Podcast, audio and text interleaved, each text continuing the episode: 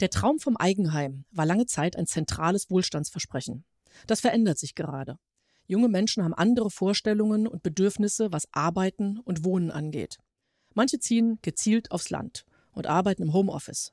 In den Städten und deren Umland bleibt bezahlbarer Wohnraum aber ein akutes Problem. Also müsste mehr gebaut werden. Und das ist politisch auch völlig klar.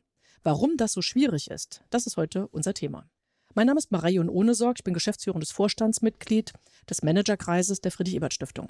Begrüße Sie herzlich zu Folge 64 unseres Wirtschaftspodcasts. Heute zum Thema teures Wohnen, teures Bauen. Ich freue mich sehr, dass wir Tina Haller heute bei uns zu Gast haben. Sie ist Head of Asset Management bei der Inka Holding, einem Family Office mit Sitz in München. Und sie ist Sprecherin des Managerkreises Bayern, wo wir gerade zwei Veranstaltungen rund um Immobilien planen. Herzlich willkommen an Tina Haller. Hallo Marei. Tina, wir steigen direkt ein. Erstmal mit einer grundsätzlichen Frage. Die Mieten sind im Schnitt zu hoch, das ist sehr bekannt, besonders in Städten.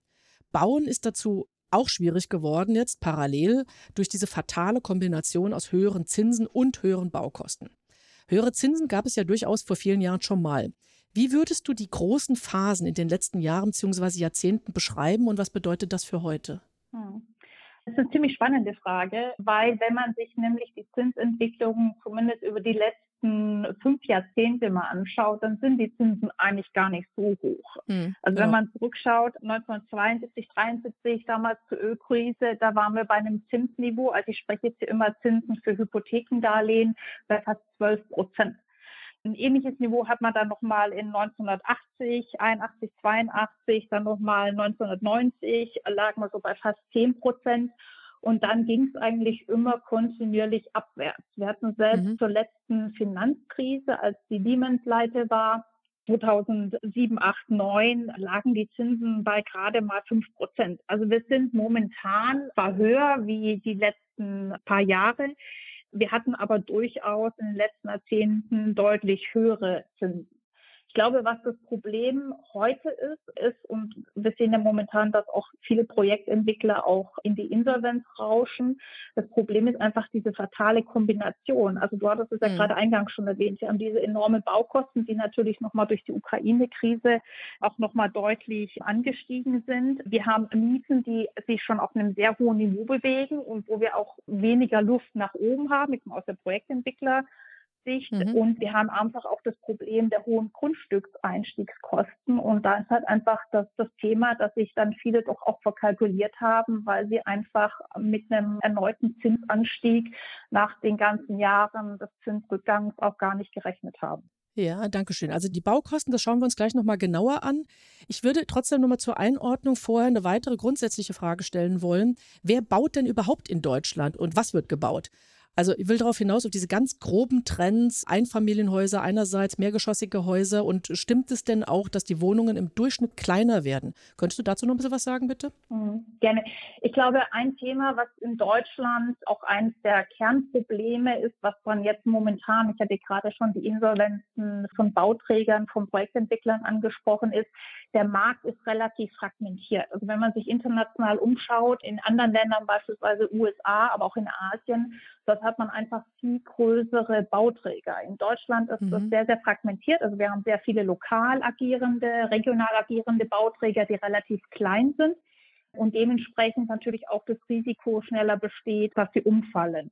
Und das ist so ein bisschen auch das Thema, wer baut, also viele kleine Projektentwickler, kleine Bauträger deine Frage, wie sich die Wohnungsgrößen entwickeln. Also vielleicht fange ich nochmal an, der Anteil der Einfamilienhäuser im Vergleich zum Wohnen. Also wir haben in Deutschland rund so 66, 67 Prozent aller Wohngebäude sind Einfamilienhäuser, auf dem Land natürlich deutlich mehr wie in städtischen Gebieten.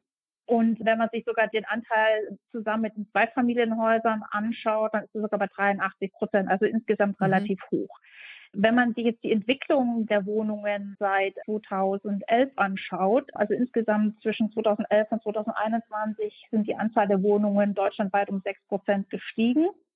Die tatsächlich genutzte Wohnfläche im gleichen Zeitraum ist um 7,3 Prozent gestiegen. Also sprich, die ah, Wohnungen mhm. werden eigentlich größer, vor allem wenn man sich die Wohnfläche pro Kopf anschaut. Das hat aber auch damit zu tun, dass wir deutlich mehr auch dann kleinere, also Wohnungen, also Einfamilienhaushalte haben, die natürlich deutlich mehr Fläche jetzt auf die Wohnfläche gerechnet an Küche, Bad und so weiter brauchen. Also so ein bisschen eine, ja. eine statistische Geschichte. Wir haben mehr ähm, Einzelhaushalte als Familienhaushalte und dementsprechend auch mehr Wohnfläche pro Kopf. Ja, verstehe. Du hattest gerade schon Baukosten und Insolvenzen erwähnt. Also wir lassen das Eigenheim jetzt mal eher außen vor, schauen uns nochmal eben diese Bauträger, Projektentwickler, Immobiliengesellschaften an. Unter welchen Umständen ist Bauen noch attraktiv und warum in vielen Fällen nicht mehr? Du hattest vorhin schon angefangen dazu. Hm. Noch ein paar Details dazu. Wie funktioniert das gerade? Ja, also ich hatte ja vorher schon erwähnt, das ist das große Thema der Grundstückseinstiegskosten. Also ich habe einfach das Thema, dass Projektentwickler, Bauträger Grundstücke zu relativ hohen Preisen kaufen. Dann kommen die gestiegenen Baukosten mit dazu und dann die gestiegenen Zinsen und dann habe ich eigentlich nur noch eine Stellschraube, an der ich drehen kann und das sind die Mieten. Das funktioniert in München relativ gut. Also ich kann in München, äh, wenn man sich mit Projektentwicklern unterhält und sicherlich in anderen Ballungsgebieten auch, habe ich immer noch mal die Möglichkeit, doch auch höhere Mieten zu erzielen, auch für weniger Wohnfläche. Das ist, wenn wir in, in Sekundärstandorte, Tertiärstandorte oder auch aufs Land schauen, dann habe ich einfach kein Potenzial mehr, die Mieten zu heben. Also sprich, Entschuldigung, Sekundärstandort, was ist das? Was verbirgt sich dahinter? Es sind kleinere Städte. Also ah, wenn wir jetzt mal in Bayern bleiben, beispielsweise Nürnberg wäre ein Sekundärstandort und Tertiär sind dann eben noch mal kleiner. Ja. Und da habe ich einfach das Problem, dass dort die Mietniveaus einfach nicht mehr steiger sind. Also ich, ich habe als, als Bauträger, als Projektentwickler keine Möglichkeit, mehr in meiner Kalkulation zu schrauben, um es rentabel zu machen. Es gibt noch eine Möglichkeit und das schaut man sich momentan sehr aktiv an und das ist aus meiner Sicht auch, wo die Zukunft hingehen wird. Ich muss einfach an der Effizienz des Bauens arbeiten. Also ich muss mhm. beispielsweise, wenn wir über serielles Bauen reden, ich muss einfach effizienter werden, um dort Kosten einzusparen. Und ich muss vielleicht auch kleiner werden. Also ich muss durchaus realisieren kleinere Wohnflächen und Sparkosten ein. Und wir werden sicherlich auch über Standards reden müssen. Also wenn ich mhm. die, die dritte Tiefgaragengeschoss baue, dann kostet mich das halt einfach unverhältnismäßig viel mehr Geld, wie wenn ich beispielsweise nur zwei Etagen baue. Es gibt ja neben den Baukosten andere eigentlich vermeidbare Hindernisse. Also lange Baugenehmigungen gehören dazu, aber auch Auflagen beziehungsweise eben zu hohe Auflagen. Warum ist es so schwer, hier ein vernünftiges Maß zu finden, wo doch eigentlich alle schon lange das politische Ziel von mehr Bauen teilen? Hm. Also ich glaube, grundsätzlich muss man einmal sagen, dass wir in Deutschland schon prinzipiell sehr, sehr gute Standards haben. Also wenn man die, ja. die Bauweise in Deutschland mit anderen Ländern vergleicht, dann hat es alles Hand und Fuß und es ist auch gut, dass es diese Standards gibt. Das Problem ist einfach, dass diese Standards, die auch immer einen Hintergrund haben, also sie sollen Menschen schützen, sie sollen die Attraktivität des Wohnraums garantieren, dass wenn ich jetzt anfange, an einzelnen Standards rumzuschrauben, dass immer irgendjemand schreien wird. Also bestes Beispiel ist beispielsweise München die Hochhausdiskussion. Und es wird immer letztendlich Bürger geben, die sich gegen Änderungen in Standards auch wehren. Und ich glaube, dass da oft auch von Seiten der Politik der Mut fehlt, diese Sachen anzugehen, weil man irgendjemandem auf die Füße treten wird. Gleichzeitig glaube ich aber auch, ist man sich gar nicht bewusst, an welchen Standards man denn schrauben muss, damit sich was ändert oder welche, welche Auflagen man anpassen kann, damit einfach Dinge schneller gehen. Und da ist auch eines der Hauptthemen, was auch die, die Bauindustrie, auch der Politik vorwirft. Es ist auch hier wieder sehr fragmentiert. Also es ist von mhm. in jeder Gemeinde anders. Wir haben keine oder ja. ganz wenige Deutschland einheitlichen Standards. Und das macht es natürlich umso schwieriger, die Standards anzupassen oder die Auflagen anzupassen, um letztendlich auch Wohnen wieder zu forcieren. Ich kann auch Pläne, die ich an der einen Stelle entwickle oder in einem Bundesland oder Landkreis, nicht automatisch woanders weiterverwenden. Korrekt, genau. Mhm, ja. Und es gibt halt auch momentan schon Gemeinden, die einfach in bestimmten Dingen, also beispielsweise Frankfurt hat, wenn es um, um Nachverdichtung geht, jetzt Abstandsrichtlinien angepasst. Das ist in anderen Gemeinden, in München beispielsweise, ist es noch ein Riesenthema. Also das sind alles mhm. Themen, die, die immer sehr regional oder lokal gelöst werden. Mhm. Die Bundesregierung, also ist ja nicht so, dass wir das Ziel nicht schon lange politisch erkannt hätten, wir hatten es schon gesagt, die Bundesregierung hatte 400.000 neue Wohnungen jährlich geplant. Das lässt sich aktuell nicht erreichen. Wie könnte das zukünftig klappen? Gibt es da Ideen, welche anderen, welche neuen Wege man gehen könnte? Ja, so ein bisschen das, was ich vorher schon sagte. Also ja. Bauen muss eigentlich wieder rentabel und attraktiv gemacht werden. Die Baukosten müssen runter, sprich ich muss Standards, Auflagen anpassen, damit effizienter gebaut werden kann. Ich brauche durchdachte Standards, also auch beispielsweise neue Rohstoffe. Und hier bedarf es sicherlich, wie gesagt, eine Anpassung der Standards, aber auch vielleicht mhm. eine Förderung. Wir müssen genossenschaftliches Wohnen fördern. Das ist in vielen Gemeinden, steckt da ein Riesenpotenzial dahinter dann auch die Überlegung, dass Gemeinden nicht unbedingt selbst entwickeln müssen, sondern beispielsweise Grundstücke, städtische Grundstücke in Erbpacht vergeben, weil letztendlich der, der Projektentwickler, der Bauträger, was die Wohnentwicklung angeht, deutlich effizienter und schneller ist, auch wie eine Gemeinde, also dass man da neue Wege findet. Und, und ich glaube, das wird eins der wesentlichen Themen der nächsten Jahre sein, wenn es um Nachverdichtung bzw. Umnutzung geht. Also wir haben in, mhm. wenn man sich die, die Büronutzung, du hattest es ja eingangs gesagt, junge Leute machen Homeoffice, ziehen aufs Land raus. Sprich, die Unternehmen brauchen immer weniger Bürofläche, sprich, es wird Fläche frei, die nicht mehr genutzt wird. Und da müssen eben auch erleichterte Auflagen her, dass ich diese Flächen auch in Wohnen umnutzen kann. Und da ist ein enormes Potenzial. Ja, danke schön. Ein Teilbereich von Wohnen, Wohnungsbau ist der soziale Wohnungsbau. Die Zahlen gehen zurück, der Bedarf steigt gleichzeitig. Wie kann man da die Trendwende schaffen? Also das ist sicher ein Riesenthema für, ein, für einen ganzen eigenen Podcast, aber ein paar Ideen dazu, was in dem Bereich relevant ist, bitte. Hm. Ich glaube ehrlich gesagt, dass es nichts anderes ist wie beim normalen ja. Bauen. Ich muss einfach auf Volumen okay. gehen. Mhm. Also ich, ich muss es schaffen, dass wieder gebaut wird und dann fairerweise und das ist auch wieder München ein ganz gutes Beispiel. Auch in der Bauindustrie ist das Thema Sobron mittlerweile angekommen und auch. Entschuldigung, Sobron muss auch kurz erklären, bitte. Die soziale Bodennutzung. Ja. Also letztendlich, dass ich als Gemeinde Auflagen vergebe, dass jemand, der auf einem Grundstück Wohnungen entwickelt, dass ein Teil davon in München sind es mittlerweile bis zu 80 Prozent auf Preis gebunden sind. Das ist in der Industrie angekommen, das ist akzeptiert, aber das hilft mir nicht, wenn ich nicht auf Volumen gehe. Also wenn ich eh keine Wohnungen realisiere, dann habe ich auch keine Sozialwohnungen oder sozialen Wohnungsbau. Und das ist das Kernproblem. Ich muss wieder in Volumen kommen, ich muss Wohnen rentabel machen und dann kann ich eben zum Beispiel über eine Soborn auch den sozialen Wohnungsbau fördern. Ja.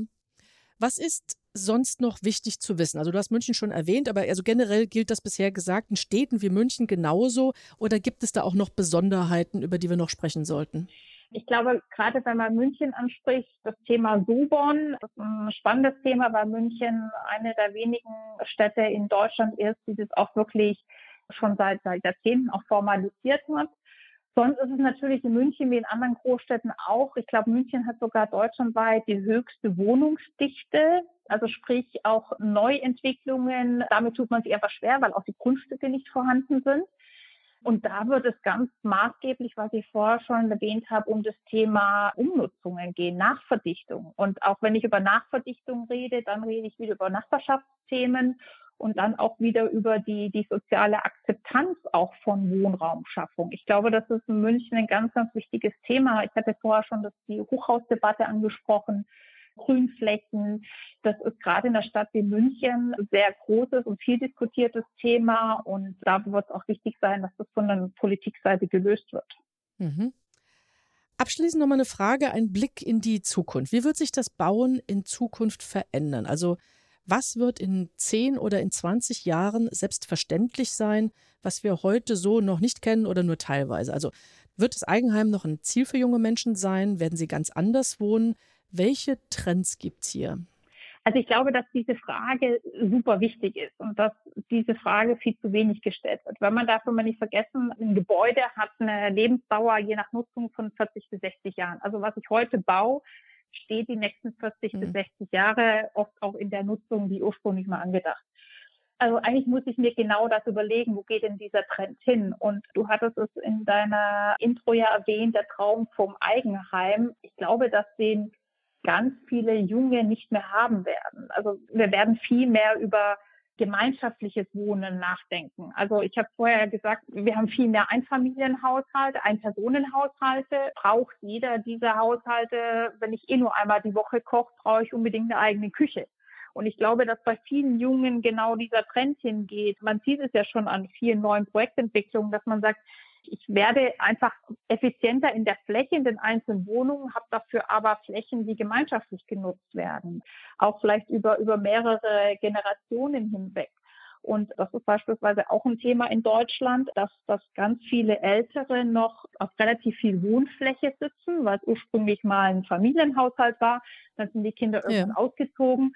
Und dann tut man sich teilweise auch schwer, dort wegzuziehen, wenn man sein Umfeld da hat und man auch keine Alternative an diesem Standort hat. Also man findet dort gar keine kleinere Wohnung, ist vielleicht sogar bereit, aus seinem Haus auszuziehen. Und ich glaube, deswegen, das wird sich alles ändern. Und gerade die jungen Leute werden viel offener dafür sein. Und dann, wenn man jetzt auch nochmal über das ganze Thema Nachhaltigkeit nachdenkt, ich glaube, dass wir wirklich über neue Rohstoffe, wenn man sich international umschaut, in Holland gibt es ganz spannende Studien zum Thema lebende Fassaden, atmende Fassaden. Also ich glaube, dass wir, mhm. dass wir da enorme Möglichkeiten haben, auch die Nachhaltigkeit über neue Rohstoffe, über neue Baumethoden. Jetzt ist in München das erste Gebäude mit einem Eisspeicher also was man vor hunderten von Jahren mal hatte, hat man wieder revitalisiert, extrem energieeffizient. Also ich glaube, dass auch da ganz viel passieren wird und noch passieren muss und letztendlich nicht nur der Nachhaltigkeit gut tut, sondern am Ende des Tages auch kosteneffizienter sein wird. Vielen Dank, Tina. Sehr spannend. Ja, vielen Dank an Tina Haller für diesen Einblick in Bauen, Baukosten, Standards und aber eben auch Trends Richtung Gemeinschaftshäuser, neue Fassaden, Verwendung neuer Rohstoffen. Wir laden Sie demnächst wieder ein zur nächsten Ausgabe unseres Wirtschaftspodcasts Managerkreis Impulse und wir bleiben sozusagen dran auch an dem Thema junge Leute, junge Generation und werden mit Sarah Weber über die Generation Z reden. Hören Sie gerne wieder bei uns hinein. Bis dahin, tschüss und alles Gute. Herzlichen Dank, Marei.